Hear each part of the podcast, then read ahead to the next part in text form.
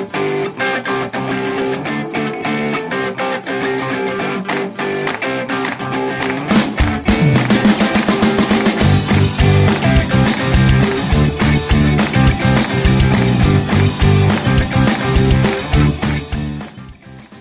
lá? Sejam bem-vindos ao Vida Fora, um podcast sobre a estranha experiência de ter 20 e poucos anos. Eu sou o Gabriel. Eu sou o Renan e bom dia, boa tarde, boa noite, dependendo do seu fuso horário. E dependendo da hora que você está ouvindo isso. É, eu acho que no Brasil é de dia, mas aqui em London já é de noite. Foda Mas- almoçar em Nova York e jantar em São Paulo. É. Mas então, vamos lá. Esse é o primeiro episódio que a gente está começando literalmente hoje. Então a gente vai ter um tempinho aí pra gente se apresentar e vocês poderem conhecerem um pouquinho mais da gente. Vamos lá? Vamos lá? É, eu sou o Gabriel Gonçalves, eu sou estudante do quarto ano de Mediologia, que é um curso de comunicação social da Unicamp. Atualmente eu moro em Tilburg, uma cidade no sul da Holanda. Eu estou fazendo um intercâmbio de seis meses. Essa é a minha segunda semana e vou apresentar para vocês o Renan. Se apresenta, Renan. Oi, eu sou o Renan, eu tô no terceiro ano de comunicação social e mediologia na Unicamp e eu atualmente moro em Jundiaí. É, eu sou de Minas Gerais e eu mudei em 2014 para Campinas para fazer Unicamp. E eu morei durante o primeiro ano no pensionato. E no meu segundo ano o Renan entrou. E eu estava em outra casa no começo de 2015. E aí não estava dando muito certo. A gente resolveu, por coisas do destino, morar junto. A partir de agosto, não foi? De 2015? Foi, agosto. Foi. É, Porque eu fiquei seis meses indo e voltando pra, de Jundiaí pra Campinas. Isso, e a gente morou junto por dois anos até agora. E a gente tem praticamente o mesmo grupo de amigos. E a gente resolveu fazer esse podcast. Primeiro como um treino pra gente, como produtor de conteúdo. Então relevem a inexperiência e talvez alguns erros. E também pra Então- manter contato. Sim, Porque- sim. é. Como ele, a gente tá em países diferentes, é mais difícil manter contato. E aí é uma. Criando um podcast é uma obrigação da gente conversar pelo menos uma vez por semana. Exato. E é uma maneira também da gente passar as nossas sensações e visualizações sobre o mundo com a cidade difícil de ter 20 e poucos anos. E as viagens da vida, né? Sim, que aparece em qualquer idade. Mas o estranho. Eu tenho 21. E o estranho é que a gente tá numa idade que a gente não é mais adolescente. E também a gente não é adulto com a vida fixa. É, não tem família. Não, não é que não tem família, não tem tanta responsabilidade em relação à família, pelo menos eu não sinto isso. Uhum. E ao mesmo tempo, não tem a vida tranquila de uma criança que todo mundo resolve tudo pra ela. É, a gente tá numa vida que a gente tá construindo as coisas, então a nossa cidade é meio incerta. É, a nossa casa é meio incerta. E o nosso E- futuro é meio incerto. É, então eu imagino que você que esteja ouvindo vai ser a maioria dessa faixa também. E a gente quer, quer transmitir aqui, conversar sobre isso e trocar experiências. E são um pouquinho engraçados, eu acho. Por quê? Não, porque. Não, não que isso é engraçado. Eu, eu acho que a gente vai ser um pouco engraçado. A gente pode tentar. A gente não vai ser um João Carvalho, mas a gente pode tentar. João Carvalho, queremos você aqui. Porra, mas ele não tem 20 e poucos anos, eu acho. Ah, Mas ele já tem. Tudo bem. É, então, como é o primeiro episódio hoje, a gente não tem cartinha, nem nenhuma ideia pra esse primeiro bloco. Então, Inclusive, quem vocês ouvintes, é, quem tiver alguma ideia pra, pra o que, como começar o programa, qual é um bloco pra começar, Sim. sugestões. É, a gente já pode partir pra pauta, né? Pauta principal. Vamos pra pauta! Pauta! Perdido em um país novo. Sem lenço, sem documento. Apenas um rapaz latino-americano. E um passaporte, talvez.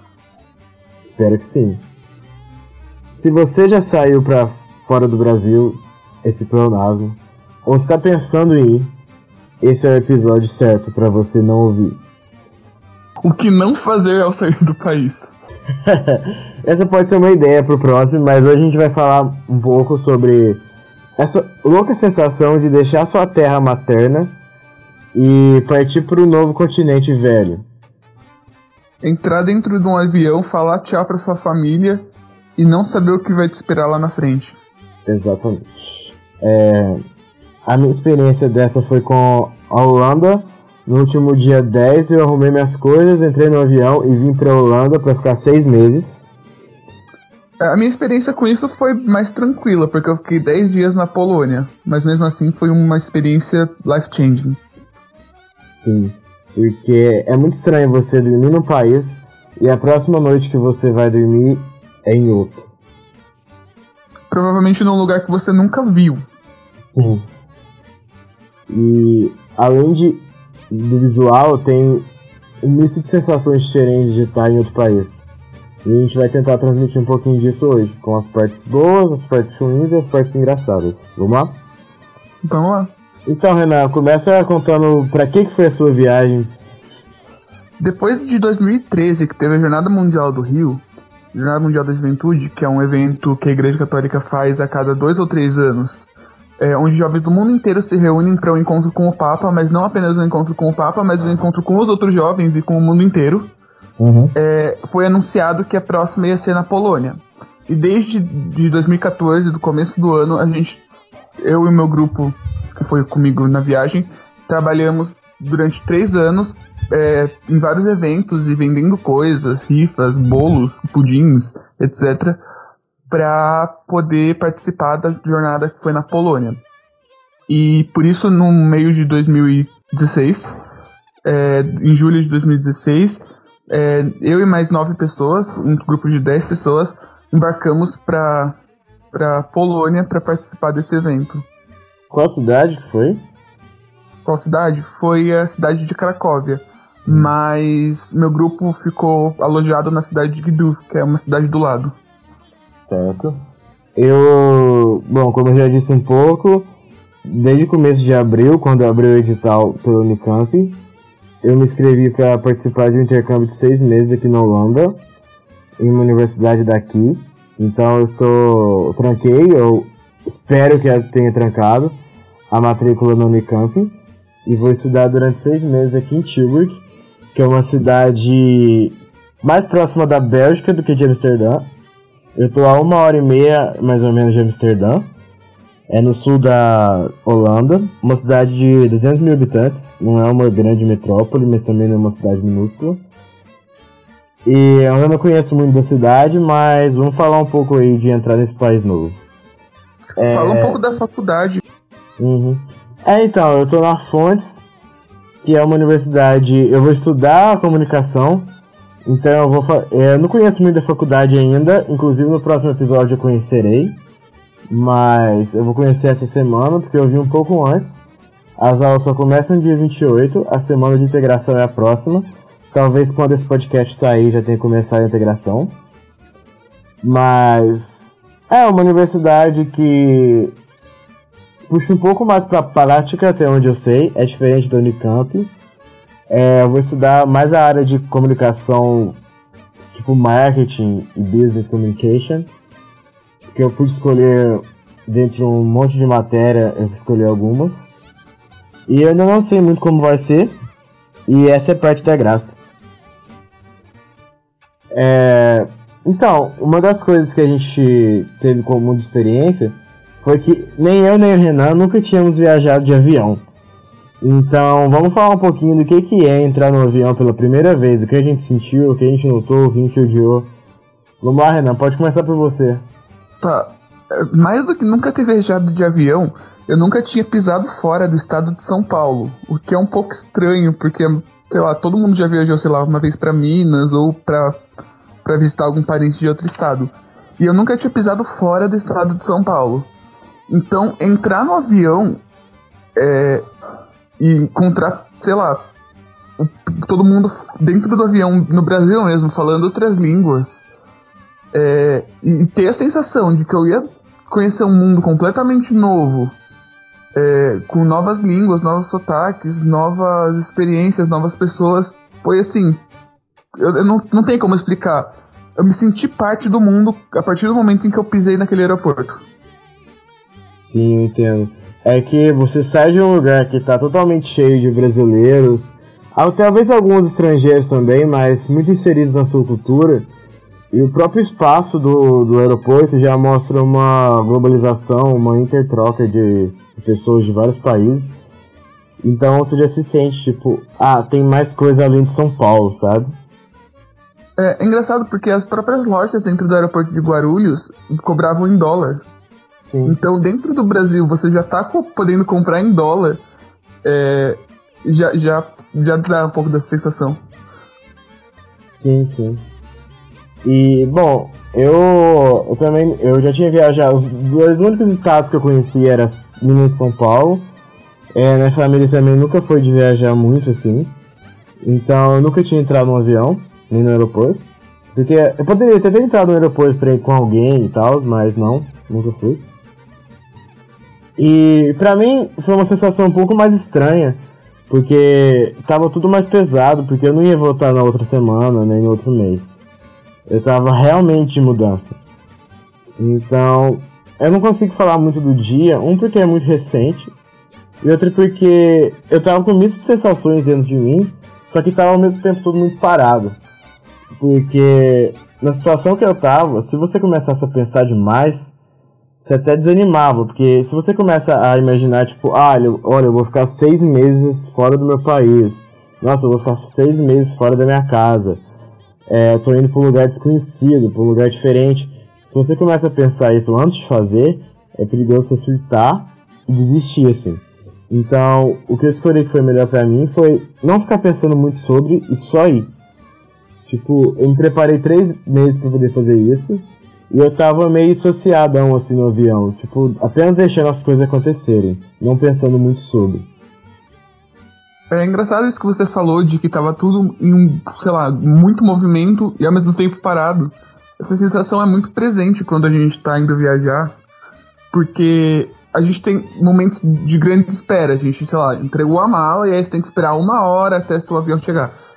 E aí você fica sentado, sei lá, ou andando pelo aeroporto que seja, mas você tá sendo obrigado a esperar, ao mesmo tempo em que você vai esperar por um bagulho que vai mudar a sua vida de ponta cabeça. E eu achei essa sensação bastante interessante, né? Porque é quase uma antítese entre você ficar esperando, ao mesmo tempo em que você não tá de boas esperando.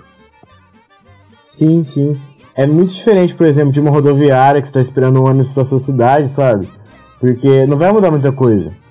E provavelmente porque você já conhece também a cidade sua e a outra cidade. Sim. Mas, então, é que, como eu disse, é que meio que seu cérebro se preserva, sabe? E desliga um pouco, porque é muito pesado se ele ficasse processando tudo. Então ele meio que desliga, assim, você só vai no automático. Uhum. Até porque também tem muito essa questão que você deve ter sentido muito mais forte que eu, que é se dá uma merda muito grande, você não consegue simplesmente ligar e, e pegar uma, sei lá, em três horas tá em casa. Não existe isso. Não, não você existe. Perder esse referencial é uma coisa desesperadora. Sim, e ao mesmo tempo que não, porque a gente. Você sente mais forte seu instinto de sobrevivência quando você pisa aqui. Porque. Eu acho que é uma coisa de você tem que se virar e você. Sim. A gente já sente isso quando sai de casa. Que a louça não vai lavar sozinha, que ninguém vai te proteger na rua, que você não tem para quem correr. Mas aqui é muito mais forte isso, que você realmente não tem, você não tem sua família perto. E você não fica muito pensando nisso antes, porque você não tem, não tem nem como pensar. É, uma, é aquela velha coisa que a gente diz, tipo, ah, se chegasse um ladrão na minha casa agora, eu ia agir assim. Você pode prever um pouco, mas o jeito que você realmente vai agir, você descobre na hora sabe? Então, tipo, ah, se eu ver um cachorro bravo, eu vou correr e tal. Você não sabe se vai fazer isso na hora que você realmente vê. Então, é mais ou menos isso de mudar. Você fica pensando, tipo, ah, eu vou chegar lá, vou fazer isso, aquilo e tal. Mas você não tem como pensar tanto, porque, cara, tá, uh, um monte de construção, principalmente social, que eu tinha aí, que eu tenho ainda, claro que eu não vou perder porque eu vou voltar, mas ela não se aplica aqui. Então você vai se mudando as situações. Então minha cabeça estava meio assim, tipo, ah, cara, se eu for pensar tudo que vai acontecer lá, eu vou surtar nesse aeroporto, eu não vou conseguir ir e vai ser muito pior para minha saúde. Então o que, que eu vou fazer? Inclusive na noite anterior, que eu passei num ônibus indo de Passos a São Paulo, foi uma viagem longa, eu tava com meus pais. Eu não fiquei pensando muito, porque eu já viajei centenas de vezes de Passos a Campinas e era a mesma estrada e eu tentei fingir que é outra viagem para voltar para Campinas, sabe? Porque seria muito pior para minha saúde se eu ficasse pensando um monte de coisa que pudesse acontecer e que eu não tinha controle. Eu não podia na hora falar tipo, cara, eu não vou. Pô, eu tenho que responder, eu tinha que responder a faculdade, eu tinha que responder ao governo holandês. Então eu não podia, eu tava tudo pago já, que eu tive que pagar um monte de mês adiantado na casa. Então eu não podia começar a pensar demais surtar. Então a minha ideia foi, cara, deixa as coisas acontecerem e quando chegar lá eu vou ver o que, que é. é. Vamos falar um pouquinho agora das sensações mais físicas do avião. Você sentiu alguma coisa? Porque o pessoal fala muito da decolagem e da do pouso, que você pode sentir algum problema no ouvido, na garganta. Você teve alguma coisa disso? Olha, tive na verdade um amigo chamado Matheus e ele falou assim: seguinte, quando o avião decolar, você pega esse chiclete e você começa a masticar. E foi a melhor coisa que eu fiz, porque eu tenho certeza que, que eu ia ficar com o ouvido super entupido e sentindo a pressão. Mas, sério, mastigar chiclete nessa hora salva a vida. Então, Não sei se você sentiu isso daí. Eu passei muito mal na, na, no pouso. Tipo, mesmo com o chiclete eu passei bem mal. Eu fiquei o dia inteiro com o ouvido tampado. E senti muita dor no ouvido na hora que ele foi perdendo altura. Eu realmente passei mal. Nossa, eu não cheguei nem perto de passar mal. Foi no máximo aquele friozinho da barriga que dá numa montanha russa e nem na montanha russa mais, mais altas, assim, na, numa normal. Uhum. É, então, eu senti muita dor no ouvido e na garganta, muita mesmo. Incômodo horrível. E assim, passou, mas eu fiquei o resto do dia com o ouvido bem tampado. Eu consegui ouvir os outros, mas eu não conseguia me escutar. E foi bem chato eu fiquei um pouco nervoso para passar pela imigração, porque eu não tava ouvindo nada, tava meio perdido, mas deu tudo certo. E eu, eu imagino que você também só tinha referência de estrada. Como foi a sensação no avião? Você achou confortável?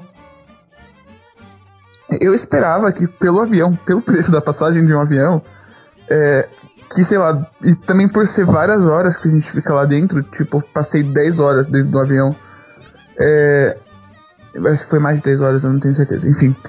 Mas o ponto é, eu esperava que fosse um lugar super confortável para dormir, que tivesse condições melhores que de um ônibus para dormir. Porque no ônibus eu consigo dormir super de boas. E aí o que eu senti dentro do avião é não tem espaço para você colocar a perna direito. Sim. Pelo menos na classe que a gente tá, que eu tava. Enfim. Sim. Você sentiu meio claustrofóbico, claustrofóbico dentro do avião? Não, isso não. Eu só me senti, sei lá, é, desconfortável no sentido de. Tem uma hora que eu precisava esticar a perna, não conseguia, a, a, as minhas costas começou a doer, e aí eu não senti claustrofóbico, mas eu senti a necessidade de levantar do meu assento e ficar andando pelo avião. Pra, pra, mais por questão de posição confortável e dor nas costas do que claustrofobia, exatamente. É, eu fiz uma viagem de 11 horas e meia e é realmente bem desconfortável. Eu achei que o avião fosse maior, mas eu me surpreendi porque as, as cadeiras são extremamente desconfortáveis. Eu digo, o serviço é, é, foi ótimo, a gente pode entrar nisso depois, mas a, o serviço físico das cadeiras eu fiquei bem surpreso porque é extremamente apertado, desconfortável, não dá para dormir, não dá para fazer nada e é bem pior que o ônibus, bem pior. Mas. E o. O que você fez quando você tava no avião? No sentido de. Você pegou filmes, coisas para ver ou, ou você só. Só ficou lá e curtindo o, o, o ambiente do avião? A primeira uma hora, duas horas eu fiquei meio só curtindo o ambiente. Depois eu assisti Velozes Furiosos 8, me julguem. E eu dei umas leves cochiladas assim. Ia dormir um pouco. É, fiquei andando para comer. E de manhã eu, que meu voo começou das 7 da noite, eu cheguei aqui 11 da manhã, que seria 7 e pouco da manhã no Brasil. E quando amanheceu, eu fiquei mais à toa, assim. E quando dava, tava dando horário de chegar, eu comecei a ficar um pouco ansioso para chegar logo. Porque é muito cansativo, é muito tempo dentro do avião. Eu, por, minha vez, eu levei um livro, O 100 Anos de Solidão. Levei uma temporada de uma série, não lembro qual, no, tudo no celular. E aí eu cheguei lá e não fiz porra nenhuma dessas coisas porque. Uh. Você planeja, tipo, ah não, vou ficar lá vendo série tranquilo, vai passar as horas. Sei lá, agora Quase. eu tenho tempo para passar pra uma temporada inteira de uma série. Só que quando você chega lá, você quer fazer qualquer coisa menos ficar sentado assistindo série, sabe? Sim, você se planeja. Você se planeja todo, tipo, eu vou colocar uns episódios em dia, eu vou ler isso, chega na hora, te bate uma preguiça da viagem, você fica tipo, ah, mano, não quero fazer porra nenhuma, na moral, eu quero ficar de boa só. E nem dormir, que, que eu gosto tanto, eu consegui, sabe? É, porque eu acho que esse é o momento que não a sua mente, talvez sua mente pode estar desligada, mas seu corpo começa a sentir mais o que, que é a viagem. Porque ao mesmo tempo que você estava escondendo um monte de emoção, o seu corpo estava sentindo elas. E eu também acredito que a parte psicológica seja muito diferente para quem viaja todo mês e está acostumado, para quem está na primeira viagem da vida, assim, porque eu acredito que quem tá, sei lá, viaja, vai pegando costume e vai conseguindo fazer coisas como é, sei lá, colocar os episódios em dia, ler livros, até trabalhar dentro do avião. É, uhum. Quando com, quem tá da primeira viagem, sei lá, aposto que tudo é novidade ali, assim, é, mu é muito estímulo pra pessoa conseguir simplesmente fingir que tá tudo bem e, sei lá, ser produtiva. É que seu corpo meio que entra no estado de alerta, que você não sabe o que vai vir, você não sabe como as pessoas vão te servir a comida, você não sabe se você pode pedir o que você quer a hora que você quer, você não sabe como é que é ir pelo pro banheiro. Você não sabe como você vai agir quando vai ter uma. quando tiver uma. sei lá, uma turbulência. Então seu corpo fica num estado que ele fica esperando pelas coisas que vão acontecer. E ele não consegue desligar completamente. É, eu acho que é bem isso, assim. Sabe? Você fica esperando, tipo, ah tá. É, eu não sei que hora que vai vir a comida, eu não sei como é que eu vou agir quando tiver turbulência. Então seu corpo fica tipo, tá, eu vou ficar aqui é, ligadão, é, esperando as coisas que vão acontecer para estar esperto. Então você não consegue se concentrar em mais nada além disso. Então é por isso que você fica só tipo meio que vendido lá e boiando. E você não quer assistir, você não quer concentrar em alguma coisa, ou concentrar em ler, concentrar em assistir. Você fica só concentrado em não morrer, literalmente, sério. Eu acho que é a mesma sensação que, que a gente falou antes do aeroporto, de você tá, ter que esperar, porque são várias horas de espera até você chegar lá, ao mesmo tempo em que você tá somente está trabalhando a milhão, assim, então você não consegue simplesmente relaxar como se você tivesse uma sala de espera. Exato, exato. Você fica meio que tentando. É, eu digo, igual seu. seu ao mesmo tempo que você dissocia um pouco e não pensa em muita coisa, em modo sobrevivência, o seu corpo está pensando em muita coisa. Então ele tá, ele tá bem ligado pro que vai acontecer depois, sabe? você ao mesmo tempo em que tá num momento, você não tá vivendo aquele momento, você tá vivendo um outro momento, que é quando você chega lá. Sim, e algumas vezes a ansiedade batia, tipo, ah, se der tudo errado na imigração, se tiver problema para entrar e tal. Então você, esse, sei lá, você simplesmente tem um modo preguiça muito forte, não preguiça de qualquer coisa, mas você não, é, você não consegue se concentrar em nada, porque você já tá muito concentrado na, em prever e tentar agir. Eu não sei se você fez isso, mas eu tava viajando com do lado do Lucas, que eu não expliquei, mas tem mais três amigos que estão aqui comigo no intercâmbio. E eu tentava, principalmente quando passava as coisas, ele já tinha viajado mais, então eu tentava imitar o que ele tava fazendo, assim. Eu acho que o único momento em que eu super fingi que eu tava entendendo o que tava acontecendo foi quando chegou a comida. Porque tinha outras pessoas e eu, às vezes, eu não entendia o que, que era aquela comida que estavam dando, eu só repetia o que a pessoa do meu lado falou, isso sim. Mas do resto, como todo mundo que eu conhecia tava na primeira viagem, é, não tinha referencial para imitar. Sim. E tipo, uma coisa, gente. Se vocês tiverem problema com isso, fiquem tranquilos, que é o seguinte. Provavelmente você não vai entender nada dos avisos que o piloto dá. É, quando tá numa turbulência, você vão, vocês vão ver que as luzes. É que, por exemplo, é até uma coisa para ajudar bastante. Que, para quem nunca foi, quando você senta no avião, ele tem duas luzes principais. Uma eu esqueci, Mas eu guardei a outra que é. A outra importante que eu guardei, que é a luz do cinto. Vai ter uma luz bem clara, com um desenho bem claro de um cinto. Quando ela estiver acesa, quer dizer que você realmente tem que ficar sentado, porque você não pode levantar. Porque a verdade é que se você tentar levantar, vai vir uma aeromoça e mandar você sentar. Então também não é, nossa, se você levantar, acabou, você vai morrer. É. Não, só vai vir Sim. alguém falar, senta aí. E a dica é. Momento dica. Uma dica é: não se preocupe se você não entender porra nenhuma que o comandante está falando. Se você for morrer, nada do que ele está falando vai adiantar. Porque realmente ele vai simplesmente traduzir e aí galera, fudeu, tamo caindo, reza aí, falou. Então, tipo, na dúvida, fica sentado, quieto. Espera alguém levantar. Se alguém levantar e nenhum aeromoço ou aeromoço for e mandarem sentar, então é que você pode. E fica atento nessa luzinha. Quando essa luzinha estiver apagada, aí você vai no banheiro, você pega algum docinho se tiver e tal. Mas caso contrário, fica sentado. Porque tinha uma galera em pé. E cara, não pode, não pode, sabe? É porque é o que ele falou, os momentos em que essa luz vai acender são os momentos de, sei lá, que o avião tá decolando, pousando ou em turbulência, geralmente, pelo menos que eu lembro, assim. E são os momentos em que o Gabriel falou, ele tava sentado e ele passou muito mal. Então imagina você fazer isso de pé. Não é uma boa ideia, né? Não, e fora que na turbulência, ela pode parecer leve e você fala, ah, tá rolando nada. E levantar, mas talvez aconteça uma queda de pressão de uma queda de oxigênio, você tem que puxar as máscaras. E se você estiver longe da máscara, sei lá, no banheiro, você pode morrer ou se fuder por bobeira, sabe? Eu lembrei daquela dica que é, tipo, eu acho que no avião é dado, não lembro que é. Antes de você tentar ajudar seu colega a colocar a máscara, coloca sua máscara primeiro. Sim. sim. Senão vocês dois se fodem. Sim. E fora que, cara, se você tá em pé, é, aí você pensa, ah, mas as aeromoças também estão em pé. Cara, eles têm treino para ter em pé na, na nos momentos de turbulência. É tipo Sabe? uma prancha de surf. Você não vai falar porque o surfista profissional tá em pé na prancha que você vai levantar Sim. e vai ficar de boa. Nossa, porque... que, que comparação brota.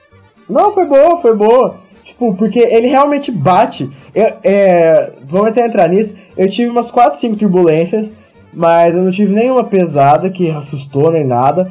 É só um momento que o avião começa a bater. Nada mais que um ônibus na, nas curvas de Minas. É, pra quem pega busão, é, a turbulência é, tipo, suave. Quer dizer, não sei, porque de repente, de repente existem turbulências muito piores que a gente não pegou, mas eu também é, peguei turbulências bem tranquilas. A gente não pegou. E vamos, tem uma coisa que. Eu não sei se você teve, mas é, tem muita gente que tem muito medo de avião. Eu, eu não consegui sentir esse medo porque você praticamente não tem contato com o exterior, principalmente de noite, as janelas todas fechadas e tal. Você não consegue muito, se você não ficar pensando, você não se liga muito onde você tá, sabe? Eu, eu discordo, porque assim, não, não do medo, eu realmente não senti nenhum medo, principalmente no começo, assim. Mas você falou que você não tem nenhum contato com o exterior, eu lembrei de uma das sensações mais loucas que eu já tive na minha vida, assim, visuais, que é Deixa eu contar, tem... no, deixa eu contar no momento história. Não, não, mas é tipo sobre isso que você tá falando, então acho ah, que tá, cabe aqui. Que é, eu simplesmente olhei pela janela do avião quando o avião tava lá em cima. E eu tive uma noção do exterior. É, tipo, você olhar para baixo de cima da janela, primeiro que você vê a asa, que é aquela foto que todo mundo tira da, da asa do avião quando o vinzinho é lá. Mas você olhar para baixo e você vê o, o continente parece uma foto de satélite, mas ao mesmo tempo você sabe que não é uma foto que você tá vendo aquilo, assim, é uhum. muito louco. Yeah. Então eu, eu acho que, tipo, quem tem medo de avião não, não olha pela janelinha, mas quem não tem é maravilhoso olhar. Sabe que eu, sabe que eu senti curioso? Foi bem curioso, na verdade, não me senti. É que, tipo, eu tenho muito, muito medo de altura. E parece que por consequência, você vai, se você tem medo de altura, você teria medo de avião. Só que mesmo olhando a janela, eu não senti uma vulnerabilidade à altura. Porque o avião passa muita segurança. Porque, tipo, ele tá estável, ele tem, você pode sentar e tal. Então, eu fiquei muito alheio a isso, porque eu não senti muito, tipo, ah, eu tô a 3 mil metros no chão, sabe? Eu não tive essa sensação. Pra mim, eu tava num lugar fechado, me movendo. Então, eu não realizei muito, assim, do, eu não senti. Eu, eu foi mal, associei o verbo realize do, do inglês. É, eu percebi. Várias pessoas fazem isso, inclusive, não é nem. É, inclusive uma coisa que a gente pode falar nos próximos. Nos próximos episódios, que é como você. a relação com a língua, como você realmente começa a pensar em inglês e tal. Mas enfim, eu não consegui pensar muito, tipo, ah, eu tô a 3 mil metros, meu Deus tal. Eu fiquei bem tranquilo com isso, porque eu tava no transporte. Então lá dentro eu me senti seguro. Sei lá, é que parece que o, o avião ele cria um outro ambiente, ele não é o ambiente. Ele te deixa esquecer o que tá acontecendo de verdade, sabe? É. Eu ia falar da comida, mas a gente fala disso depois. É só um pedacinho que é muito, é muito louco. Quando, por exemplo, você passa por. Quando eu entrei na Europa, que tem um mapinha. Do, eu imagino que não sei se todas as companhias têm, porque eu só usei uma até agora. Mas tem um mapa do seu voo. Então, quando eu tava passando por Londres, por Paris e tal, foi muito curioso. Que eu pensei, cara, eu só vi essas cidades pela TV, pelo cinema. E agora eu tô passando em cima delas. Tipo, quê? Então, é eu, voltando para aquilo que eu falei, assim, quando eu passava por cima de algumas cidades, tipo, por exemplo, eu lembro quando eu passei, que eu, se não me engano, eu passei por cima de Portugal. E eu olhei e tinha muitas plantações, tipo, era uma área rural de Portugal. E para mim foi incrível, tipo, ver as plantações de lá de cima, porque eu consegui criar a imagem mental do que eu imaginava, sei lá, a área de, plantação de, de uva, sabe, de Portugal. Uhum. Eu tava vendo aquilo, sabe? Era tipo, Beleza, eu nunca pisei em Portugal, mas eu pisei no céu de Portugal, sei lá. E o serviço? Você gostou da comida? Eu acho que a gente veio pela mesma empresa, que é uma empresa que começa com K, começa com termina com M. Não, na verdade eu fui, eu fui com outra empresa, eu voltei ah, com essa. Tá. É, então, o que, que você achou da, da comida? Bom, eu vou falar dos dois já, porque você não voltou, então você não tem duas experiências de comida de avião, só uma, né? É, eu também vou voltar lá, lá mesmo, então. Mas eu vou, eu vou falar da, da experiência no geral, assim, com comida de avião. É, a primeira coisa, na verdade, não é nem comida, é a bebida que eles servem antes. O meu grupo, a gente uhum. era tão inocente de não saber como funciona um avião, que quando eles ofereceram a bebida, a gente ficou com medo de vir um boleto, sabe, depois. Mas tem também, mas eles avisam. É, é, então, mas eu achei que qualquer coisa que eles servissem, talvez pudesse ser cobrado. Mas a gente aceitou porque a gente falou, ah, não deve ser tão absurdo de caro e a gente não vai se pagar o micão de só recusar, assim. É, aí deu, deu tudo certo no final. E aí. Mas a comida. Então. Eu, eu achei que a comida foi bem gostosa, assim. É engraçado porque eles servem umas coisas meio diferentes, né? Por exemplo, eu fui com a, uma empresa que começa com Air e termina com C, não vou falar qual, mas. Dica, é um país da Europa. É, e, e eles serviram um croissant, assim, que era tipo. Realmente um croissant. Era a real oficial. É, e, e, sei lá, mas ao mesmo tempo eu não achei assim a comida mais gostosa do mundo. Mas acho que nem tinha como ser, sabe? Que é um bagulho, tipo, super. Não, não totalmente enlatado, mas tipo. É uma coisa que, que, tem que sobreviver. Tem que sobreviver. Tem que, sei lá, não estragar estando no avião e. E sei lá, eu acho que. Que pra uma comida nessas condições é uma comida muito boa, na real. Cara, é a comida mais plástica possível, mais do que pronta de mercado, bem mais. Porque isso vem de lotes gigantes, assim. E ao mesmo tempo não é ruim por isso. Então. É, dá pra comer de boas. Ao, na, no final da viagem de manhã eu tava quase gorfando, que eu não tava aguentando mais sentir aquele cheiro da cozinha. Mas o jantar, eu também senti a mesma coisa, porque essa empresa que eu vim, por, eu, por exemplo, é holandesa, então eles davam Heineken. Heineken, vinho, até o whisky. Eu fiquei. Eu senti também isso que você falou de tipo, ah, será que eu vou pagar? Mas a dica é que eles vendem sim coisas no avião, só que eles avisam e eles passam com a maquininha de cartão. Então, se não tiver uma maquininha de cartão, eu não sei, talvez as pessoas depois disso se dividem por minha culpa, mas se não tiver a maquininha de cartão, provavelmente você não vai ter que pagar e tá tudo incluso na sua passagem, relaxa. Pode. E se você não souber também, tipo, eles estão preparados para tentar te entender ao máximo. Então relaxa, cara. não se preocupa se você travar no inglês e tal. Só seja educado e que outra pessoa, se a pessoa não for escrota, se for, por favor, reclama pra companhia por e-mail depois.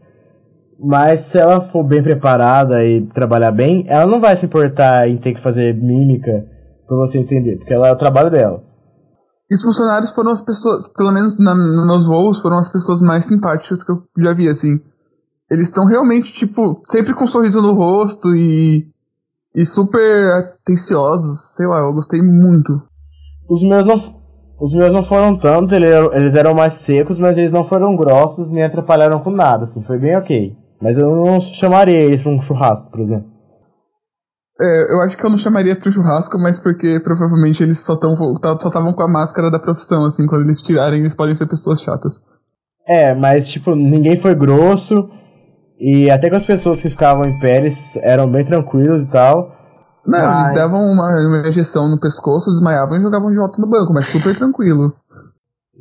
Cadê o do processinho? Mas, é, então, tipo, no, de madrugada tinha chocolatinhos. Essa, inclusive, é a origem da, da história engraçada do dia, pelo menos a minha. É, será que a gente já. Não, né? Deixa pro final a história engraçada. Deixa pro final. Suspense. Mas, enfim. É, descendo do avião, o que, que você sentiu a primeira vez que você pisou fora, de, fora, fora do país? Eu falei, ainda bem que acabou essa merda desse avião, porque eu tava muito cansado. É. Foi, eu acho que essa foi a primeira sensação. E a segunda sensação foi: caralho, aconteceu, sabe? Tipo, porque, sei lá, pra mim era um sonho pisar fora do país. Desde pequeno, assim, eu via e falava, nossa, um dia eu quero visitar outro país, seja lá qual for. E, sei lá, primeiro foi tipo um, uma sensação de realização. Tipo, eu consegui realizar isso na minha vida. Eu pisei fora do país. E aí a segunda sensação é, tudo aqui não foi feito pra minha cultura.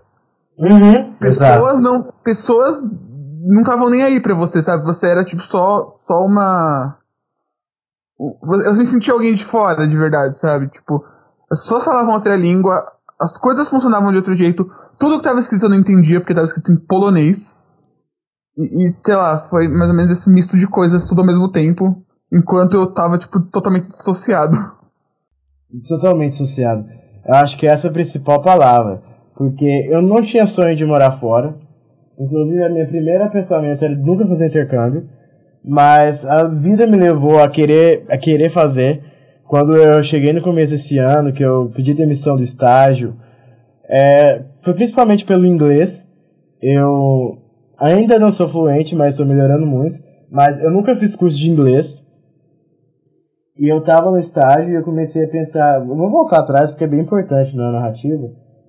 É, eu tava no estágio e aí eu comecei a pensar. Então, eu não tô muito satisfeito aqui. Caralho, se meu ex-chefe ouvir, tô fudido. Tipo, eu gostava muito de lá.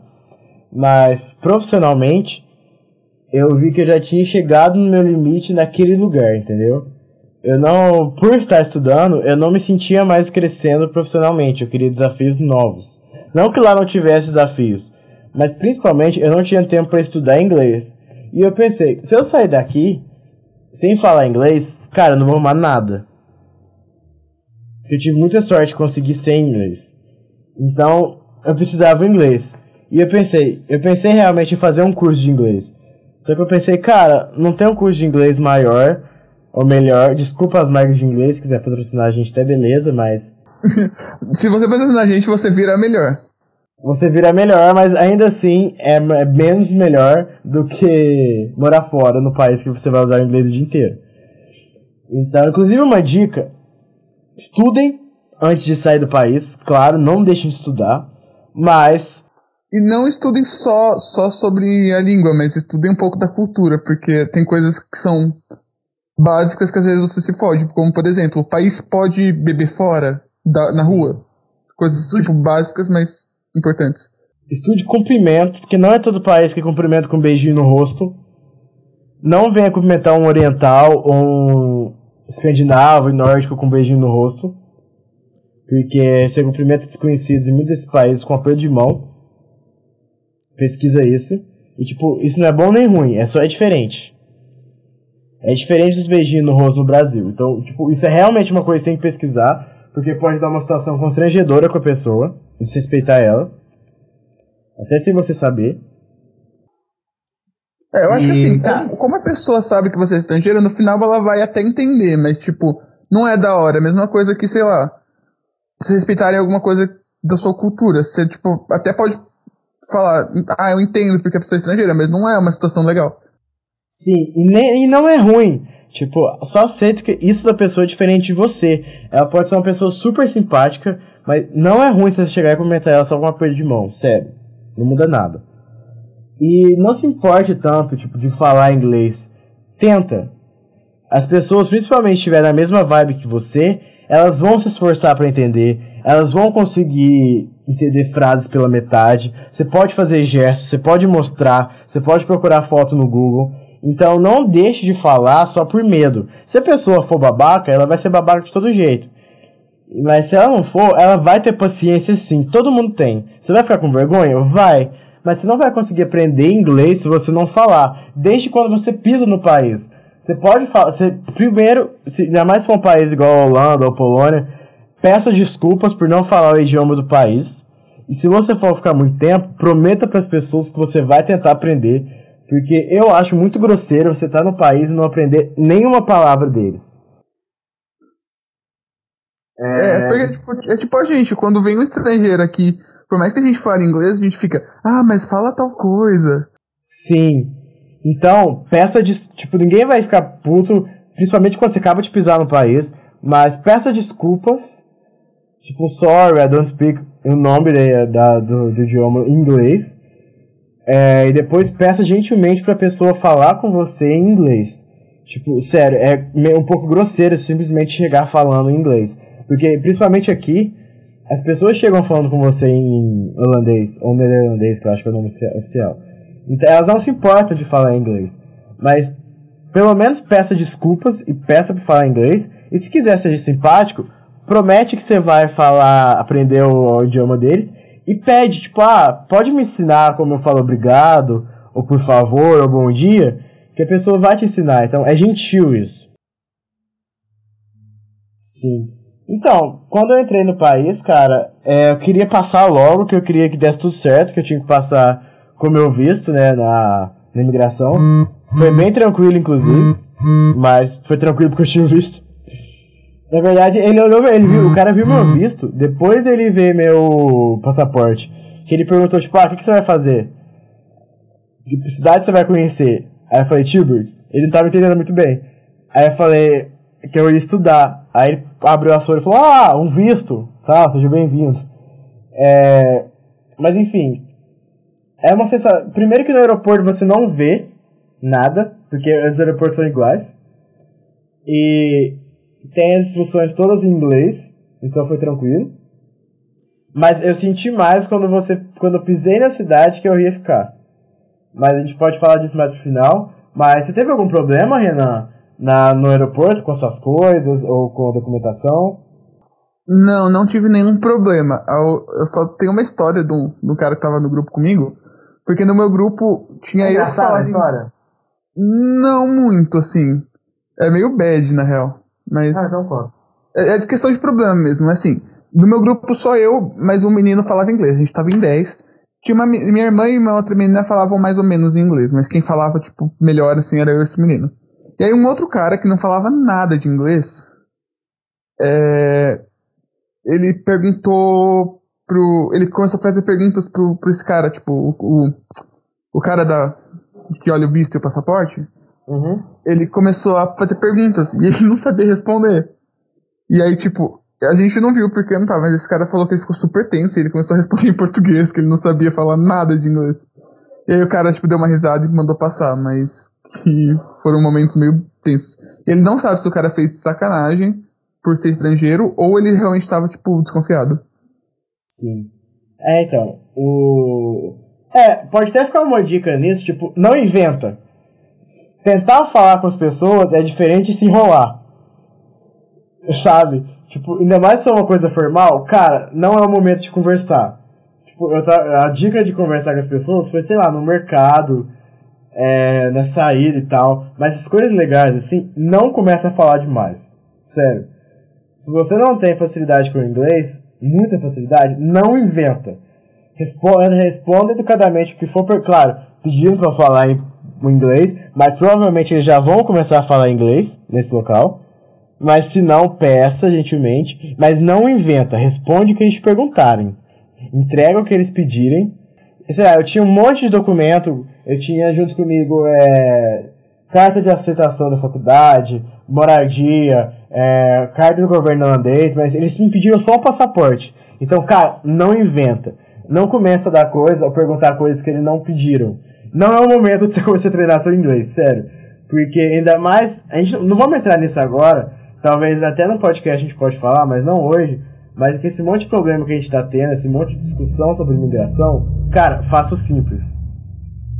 Porque talvez da explicação demais você vai se enrolar.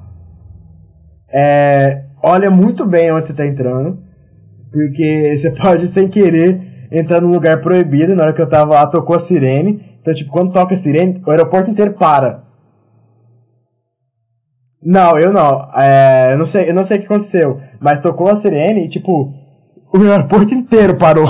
De verdade, todo mundo para e fica no estado de alerta. Então, toma muito cuidado, que você não quer ser a pessoa que isso. E se realmente alguma coisa der errado, se você tiver tudo certo, vai com calma, que foi igual comigo. Eu tive problema com a minha mala. Que quando eu tava saindo do aeroporto para pegar minha mala, porque eu fui, passei na imigração, aí eu tava só com a mala de mão, deram ok, eu entrei, aí depois eu fui pegar a mala, aí depois que eu fui sair da mala, eu é. Eu passei pelo raio-x. Eu já tinha passado pelo raio-x na hora que eu despachei a mala, mas eu passei de novo na hora que eu saí, não sei porquê, talvez é diferente a regulamentação de coisas que pode, mas minha mala pitou. E aí veio um policial em holandês, aí eu pedi para ele, por favor, falar inglês e tal, mas ele educadamente pediu pra abrir minha mala. E como eu sabia que eu não tinha nada lá dentro, não tinha arma, não tinha explosivo, não tinha nada que pudesse me dar problema, eu mantive, eu consegui manter a calma e simplesmente falar, não, tudo bem, vem cá, abrir, ficar com as mãos Ficar sempre com as mãos à mostra.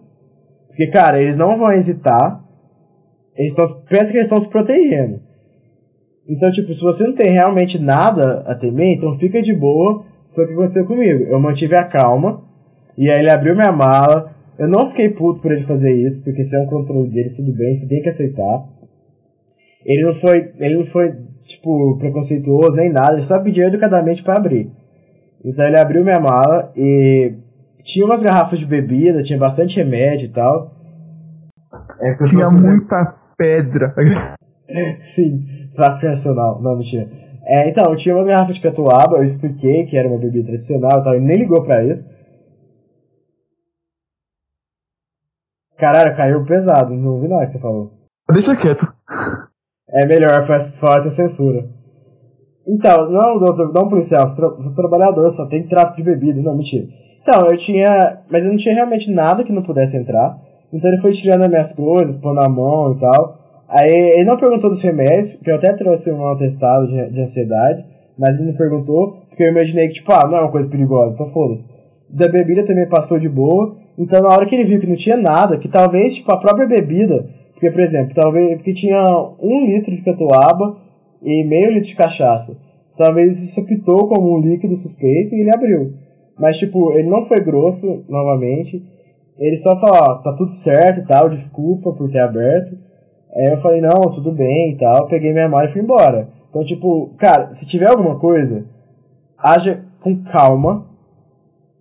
Faz o que estão te pedindo.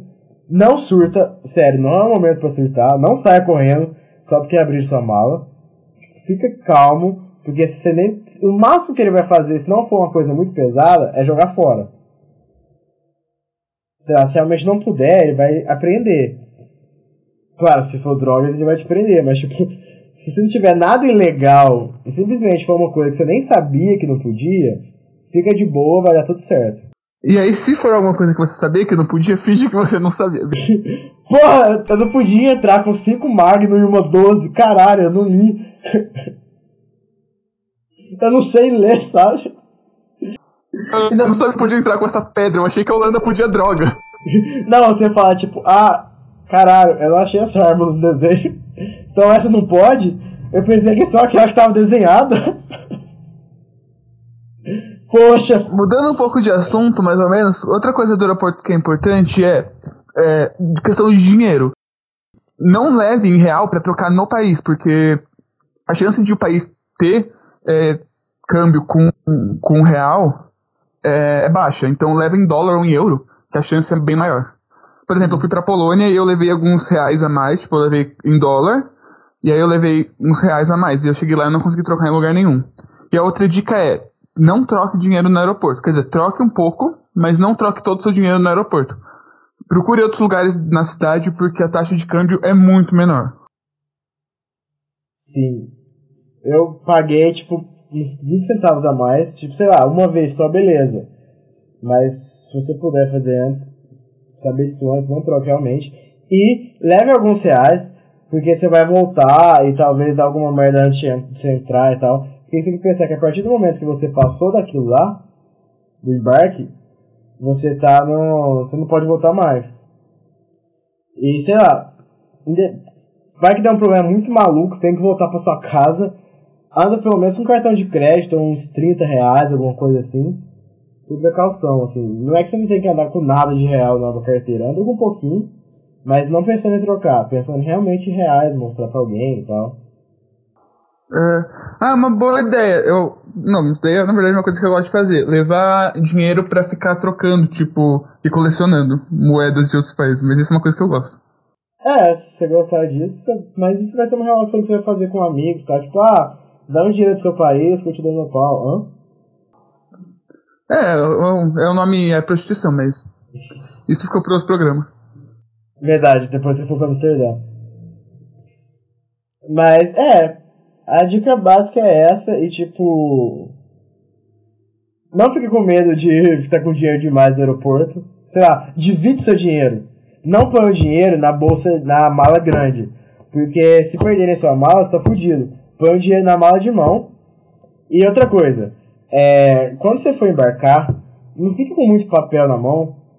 Porque a chance de você. Pensa que você vai estar no automático, provavelmente. Você não vai estar pensando muitas coisas que você vai fazer você vai estar preocupado em terminar tudo aquilo. Então, segura na mão o mínimo de coisas possíveis e deixa as outras coisas guardadas. Porque a chance de você pôr o seu passaporte ou alguma coisa esquecer onde você pôs é enorme. Então, anda só o que você precisa apresentar. Porque você consegue ver melhor. Se você ficar segurando a identidade, segurando a carteira, segurando o passaporte, cara, você provavelmente vai perder algum. É, e outra dica sobre passaporte é cópia autenticada de passaporte vale tanto quanto passaporte. Então, faça uma cópia autenticada para andar com a cópia e não com o passaporte original, porque você perdeu a cópia, beleza, você perdeu o passaporte, se fudeu. Nossa, sim. Pensa que a sua identidade brasileira é, vale no mercado para comprar bebida, se eles pedirem, mas fora isso, não vale porra nenhuma sua identidade aqui. Não tem reconhecimento em outro país sua identidade brasileira ao menos que seja no Mercosul, né, mas em outros países, RG, CPF, para alguns processos sim, mas na rua se a polícia te parar, cara, não, passaporte. E a cópia autenticada custa 7 reais, cara. No meio da viagem que você vai fazer, é um, um troco que você vai pagar, fácil. Bom, acho que é isso da, do, do aeroporto. Uhum. Não sei se tem mais alguma parte que você quer falar de, de no outro ah, país tal, ou já pular para as histórias. Se possível, chega no aeroporto sem fome, porque você vai pagar caríssimo pra comer lá e depois você vai comer no avião, então, tipo. Sei lá, se tiver alguma empresa ouvindo do, que tem lanchonete em avião, patrocina, mas eu paguei 4,20 no Trident. Então, tipo, eu não. Aconselho. Falar, ah, não, a gente almoça no aeroporto. Tipo, cara, não. Almoça antes. Porque eles sabem que não importa o preço que, que eles cobrarem, quem tiver com fome vai pagar. É. Então eles cobram. Talvez pareça uma dica boa, mas boba, mas para quem nunca foi, cara, não deixa para comer lá. Tipo, sério, é muito caro. Muito caro. A não ser que você esteja com muita grana e você quer falar, mano, eu vou fazer essa viagem uma vez na minha vida e eu quero comer no aeroporto. Aí você pode. Não, é, faz mas quiser, mas. Vai, ci vai ciente que você vai gastar mais. Sério, uma família inteira pode gastar uns 200 reais ou mais para comer. De boas, sério umas três pessoas da família gasta isso tranquilo. Então, se você não está planejando, é... gastar isso e precisa gastar menos, já vai para o aeroporto sem fome. Bom, é, descendo, como eu disse, é, eu fiquei muito, eu fiquei alguns segundos só em Amsterdã e nesse sentido, porque eu acho que você sente a cidade quando você pisa na rua. Até porque eu andei um pouco de carro vindo pra. Andei uma hora e pouco de carro vindo pra Tilburg, de Amsterdã. Mas eu só fui sentir mesmo que eu tava num país diferente quando eu desci do carro. Porque é, cara, é tudo diferente. É, o ar é diferente, as construções são diferentes, é, as pessoas na rua são diferentes. Então, é o primeiro momento que você realmente sente, tipo, cara, eu tô em outro país. Tem algumas coisas além da rua que eu conheço da minha cidade, sabe? Eu tô vendo outra realidade, tipo, esse não é meu país, não é minha casa. Tá tudo diferente. É quando realmente bate, tipo, mano, é outro país. Eu senti isso dentro do. do na verdade, eu não andei de carro. Assim, eu, eu desci do, do aeroporto e entrei num ônibus. E logo que eu entrei no ônibus, não porque o ônibus fosse diferente, mas de olhar pela janela do ônibus, a paisagem era uma paisagem que eu nunca veria na, na América, assim. Talvez na América do Norte, mas na América do Sul, não, assim, que era tipo grandes plantações de trigo é, e casas com aquele telhado muito pontudo que é por causa da neve. E ah, todas casas legal. de madeira. É, e, a arquitetura e a paisagem da cidade já me trouxeram várias coisas, tipo, ok, eu não tô, eu não tô no Brasil. E foi muito bonito, assim, tipo, sei lá, eu, eu achei, fiquei fascinado assim, olhando pela janela. E aí eu sabia que eu não tava no Brasil. No carro eu fiquei muito confuso, porque muitas das praias de Amsterdã até aqui parecem muito com São Paulo, com as estradas de São Paulo. Então, algumas horas que eu cochilava e acordava, eu realmente achava que eu estava em São Paulo, dava uma confusão mental. Mas aí quando você percebe, tipo, alguns túneis e os carros, que são bem diferentes, você consegue, você meio que vai sentindo, tipo, tá, não é o Brasil, eu tô em outro país. Aí eu, eu acordei no carro vindo pra cá, foi o primeiro contato com o holandês. Eu conversei com o motorista um tempão sobre futebol. Porque saibam que o Romário é muito famoso aqui na Holanda. Sério, o Romário é muito famoso aqui. Porque ele jogou muito no PSV Eindhoven. E, então é muito, é, ele é muito famoso aqui. Talvez é o jogador brasileiro que eles mais conheçam. E ele e o Cruyff. Que é, o Cruyff, no caso, é holandês. Então, tipo, as pessoas gostam de futebol. Então nem tudo é tão diferente assim. Mas, cara, é, a sensação é. O que eu senti foi um pouco tipo, cara, as pessoas são iguais, no fundo, no fundo, no mundo inteiro. Mas é outro ar, é outro clima. Eu tive sorte, eu não fiquei doente. Porque é possível você ficar doente, esfriar nos primeiros dias. Porque você vai respirar outros ares e tal. Mas a sensação é, primeiro é uma sensação de liberdade é uma sensação de autoconhecimento. Que, tipo, como sou eu em outro lugar, sabe? Eu tô retirado do meu lugar de origem, retirado da minha terra-mãe, e tô colocado em outro lugar. Tipo, como vai ser esse eu aqui? Vai ser o mesmo eu de lá? Eu vou me moldar a isso? É engraçado que eu senti uma reafirmação de agora eu sei o que é, o que significa de verdade eu ser brasileiro quando eu, eu vejo o que é não ser brasileiro, porque eu vi outras pessoas que elas têm um, um uma vivência de o que é não ser brasileiro, e aí a partir do contato com essas pessoas e com essa realidade que é não ser brasileiro, eu me reafirmei como brasileiro. É, é meio contraditório, mas faz sentido. Sim, eu senti isso também, mas eu senti isso mais depois, que eu acho que não, não cabe muito. A gente pode falar em outro, outro episódio sobre o dia a dia no país diferente, não só sobre a chegada, né? Mas na chegada, cara, eu tava extremamente cansado. Tipo, muito, muito cansado. Porque eu tinha saído de casa na quarta. Na quarta. Perdão. Na quarta-feira, 11 horas da noite. Viajado de ônibus, chegar em São Paulo, fui pra casa de uma amiga. Depois eu fui sair bem dia pro aeroporto. É, aí eu fui chegar na minha casa no outro dia, 3 horas da tarde. Então eu tava muito, muito cansado. Então, é, eu só cheguei num, totalmente dissociado, sem saber o que estava acontecendo. É normal se vocês sentirem isso. Porque pensa que é tudo diferente. Seu corpo, seu corpo não conhece a visualidade do país. Seu corpo não conhece o cheiro, o, a sensação do país. Então ele fica muito tipo, que? É um choque muito grande para ele. Então é normal você ficar tipo dissociadaço e nem pensar muito no que tá acontecendo. eu fui sentir mais o efeito de estar em outro país nos dias que foram passando. Vamos pra história engraçada? Vamos pra história engraçada. Você tem mais algum comentário a fazer sobre pisar em outro país? Eu acho que agora. Acho que, tipo, tem outros comentários, mas eu acho que faz mais sentido em outros programas, então. É. É, a experiência maior de pisar fora é a viagem em si. Porque quando você entra no país, fica outra, vira outra coisa, que é um ponto para próximas, para próxima pauta. Próximos programas. Então vamos para história engraçada? História engraçada, história engraçada, tururu. Estava eu, Gabriel Gonçalves, não sei que horas da madrugada, dentro de um avião vindo para Holanda. Daí eu tenho a brilhante ideia de tomar um remédio para dormir. E já é sabido que esse remédio, antes de apagar, ele te deixa levemente bêbado.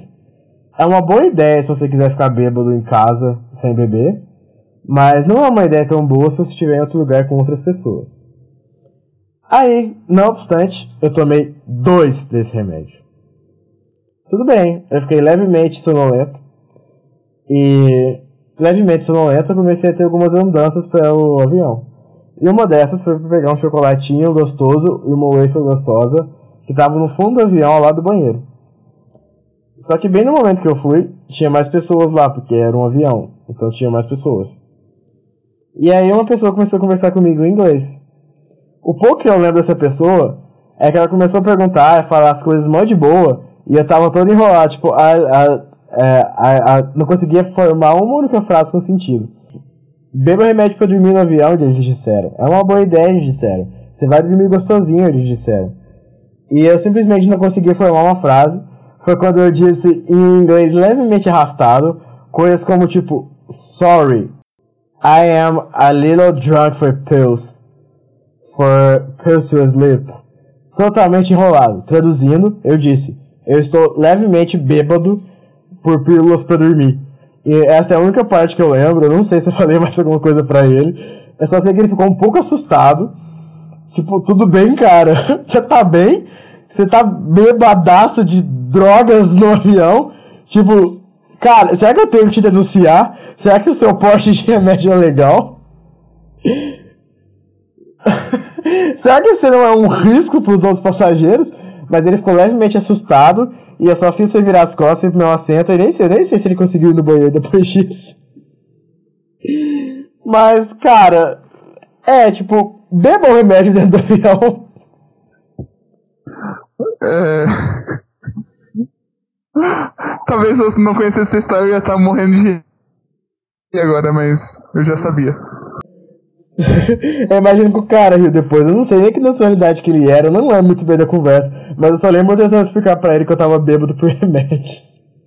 Eu acho que ele ficou com uma condó, tipo, coitado desse cara. Ele tá malzaço, ele tá chapado, dopado de remédio. Imagina Será como a vida dele deve ser. Será que ele quer mesmo ir pra essa viagem? eu pensei que na hora que eu chegasse no aeroporto ia vir uma ajuda médica, tipo, cara, e aí tá tudo bem. Se pá, minha mala apitou por isso, tipo, mano, esse cara tá, esse cara tá drogado. O cara rastreou e falou, eita. Esse cara tá drogadaço. Já anunciou pro aeroporto. Sim, mano, tem um cara drogadaço aqui dentro. típico, típico Gabriel. Sim, fim da, fim da história. Então, a gente pode caminhar pro final, né? Não, tem a minha história engraçada ainda. Ah, é. História engraçada do Renan. É, a minha história engraçada não aconteceu comigo. Não aconteceu? Nossa, é que eu lembrei de outra história. Você tá inventando essa história engraçada. Não, é que assim, aconteceu com a minha irmã. Espero que ela não ouça esse programa, porque ela vai ficar brava de eu contar essa história. Mas a gente tava voltando já, e a gente entrou no avião, todos tranquilos, assim é, pra voltar pra casa, sabe? There's no place like home. Home, sweet home, enfim. E aí, a gente entrou no aeroporto com todos os documentos na mão. Sabe aquela coisa que você falou pra não fazer, de não levar todos os papéis na sua mão? Sim. E aí minha irmã começou a checar todos os documentos dela, estavam tudo certo. Quando ela percebeu que ela não tinha o passaporte com ela. Caralho. E ela já tava dentro do avião. E aí, o avião tava, tipo, com a luzinha lá do perto cinto que a gente vai, vai decolar, acesa. E aí, minha irmã começou a ficar desesperada. Porque ela tava com medo de ter perdido o passaporte dela no aeroporto. E aí ela começou a falar coisas do tipo: Ai meu Deus, Renan, vai lá falar com o piloto pra ele parecer avião. Por que, que eu não falo inglês? Porque se eu falasse inglês bem, eu ia lá e falava pra ele parece avião. Mas imagina a cena que ela queria que eu fosse lá. Se não chegasse pro aeroporto e falasse, pro aeroporto não, pro piloto e falasse, ô piloto, você pode esperar um pouquinho aí, eu sei que você tem seus horários. mas você pode parar um pouquinho pra gente procurar o passaporte da minha irmã. Eu sei que você tá um pouco concentrado em fazer esse avião voar, mas tipo, calma aí, rapidão. E aí a aeromoça ficava, tipo, moça, você tem que sentar. E aí minha irmã tava, tipo, eu não vou, porque. Eu não vou já. Porque o medo dela era que ela tivesse perdido o passaporte no aeroporto e, e tipo, não tivesse com o passaporte lá no avião. Porque se ela soubesse que tava, se tava no avião, ela procurava depois. Só que mesmo que ela tivesse perdido no aeroporto, ela não ia ter como voltar pra buscar o passaporte. Aí o, o final da história é: o passaporte dela tinha simplesmente caído do lado do assento dela, no vão entre, sei lá, a parede do avião e o, o assento. E aí ela achou, tipo, antes do, do avião decolar. E ela ficou mais tranquila.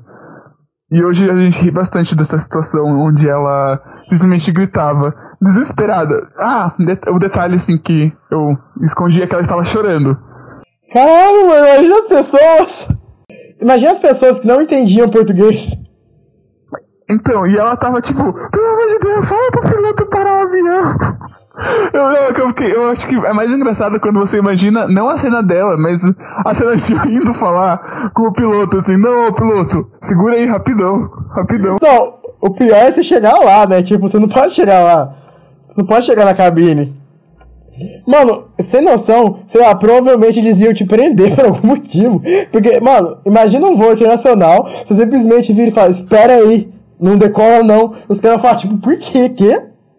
E é, é, se ela tivesse ouvido esse podcast, olha aí, viu? Necessidade.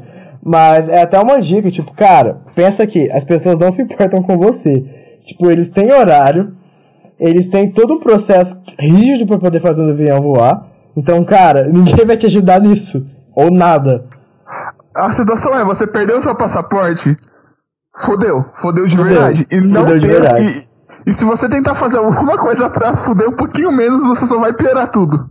Sim. Então a, então a resposta é, você fica sentado, e quando você chegar lá, você procura a embaixada. Exatamente. E quando chegar no avião, você fala, I lost my passport and I need my é, my consulate for help. Eles vão te ajudar. Mas, tipo, porque realmente, outra dica, qualquer problema, corre pra embaixada. Antes da polícia, pá. Liga na embaixada. Porque eles têm um serviço 24 horas, pelo menos eu acho que tem, que te atendem. Tipo, eles têm um serviço 24 horas pra pessoas do país. Então, corra pra eles. Mas é exatamente isso, tipo, perdeu, cara, chega na embaixada e pede ajuda. Não faz nada no avião. Porque é até uma coisa pra gente falar que é o seguinte. A gente tem uma coisa na gente muito. É muito. É muito mais fácil a gente conectar com pessoas do nosso país. Dentro do nosso país. Então, se fosse no ônibus, ela provavelmente poderia falar: motorista, por favor, tem como você esperar um minutinho? Entendeu? Porque é um processo menos pesado, é mais rápido, é, tem menos burocracia. Então, talvez ele até poderia falar: tipo, não, beleza, Dá um minuto aí. É mais fácil ter acesso aí. Agora, quando as coisas viram internacionais, você precisa de um monte de burocracia para elas funcionarem. Então, você precisa de uma hierarquia, piloto, funcionários do avião, passageiro. Você tem todo um tempo cronometrado, você tem toda uma sequência de passos que você tem que fazer. Que é ficar sentado, apertar o cinto. Você, cara, você não bota isso na cabeça. Você não pode mudar isso. mesmo que você queira. Tipo, quando as coisas viram internacionais, elas ficam muito mais pesadas. Porque você tem cada vez menos poder de negociação. E não é simplesmente pedir ajuda, porque, tipo, cara, eu não posso fazer nada. Como você disse, o avião tinha hora para partir, o avião tinha processo para poder fazer. Então, cara, não, não tem mesmo o que fazer. Talvez é uma da, talvez é um choque grande, seja uma das primeiras vezes que você realmente vê que, veja que não tem nada para que fazer. Uhum. Porque a gente tá muito acostumado no nosso país de algumas coisas a gente fala, tipo, ah, vamos fazer assim que dá certo. E, tipo, eu nem tô falando isso de uma maneira pejorativa. É que é normal dentro do contexto que você conhece tudo, domina a língua, é, tá dentro daquilo. Mas quando você sai disso, é realmente aquele momento que você passa a aceitar muitas coisas, como tipo, cara, eu não posso fazer nada por isso, sobre isso. É. E, eu, e não é que, tipo, sei lá, eu acho que os holandeses na Holanda também fazem coisas que os brasileiros na Holanda não, não conseguem. Sim. É, é questão de contexto. Então sim. vamos, vamos caminhando pro final. É, sim, então, galera, essas foram as considerações que a gente tem a falar sobre uma primeira viagem internacional e a primeira vez que você sai do seu bloquinho, do seu país e vai explorar esse mundo lá fora. E mais pra frente a gente vai adiantar um pouco mais. É, eu penso, Renan, que a gente pode fazer uma série dividir por assuntos, pelo menos esse começo, e fazer uma pequena série assim sobre novos países. Então, esse, uhum. foi, esse foi o primeiro que a gente falou sobre o inicial, assim, de caralho, eu vou para outro país e agora? Depois a gente pode entrar, a gente tem experiência, né? Tem experiência com a Europa. Então a uhum. gente pode. A gente pode trazer outros convidados também que já foram para outros países. A gente conhece Sim. pessoas que estão indo ou já foram para outros países, então também dá para fazer alguns programas falando sobre tipo diferenças entre culturas de países diferentes. É, e diferença entre pessoas que já vieram e voltaram, pessoas que ainda estão, pessoas que ainda vão. Então, bom, é isso. É... Espero que a gente tenha outros encontros e que a gente continue fazendo. E se você tiver alguma sugestão de programa, alguma sugestão de quadro inicial, pode entrar em contato com a gente. Eu não sei por onde, mas sei lá, redes sociais. É, vamos, a gente vai, a gente vai criar as redes sociais, todos os podcast, e-mail, essa. Eu, eu faço isso, tá, Renan? Tá. E okay. é isso. Espero que a gente tenha outros encontros marcados. E agora a gente pode ir pra nossa masturbação online sem que ninguém ouvindo. Hã? Por, em formato de áudio, o que é um pouco estranho. Em formato de. Ah, ah, você caiu no podcast do Zap. Então, podcast do Zap. Gemidão Gemidinho do podcast, se você quiser. É. é também conhecido como iDozer. se você não sabe o que é iDozer, pesquisa aí, iDozer. Ah, quer dizer. Ah. Eu acho que com, com esse excelente inglês, a gente pode terminar o episódio de hoje. E vamos dar o tchau do Decreptus pra. Vai que eles vão ver a gente? Só que em inglês. Inglês, ok. Bye bye! Bye bye! Ou, oh, falou. Ou, oh, até mais.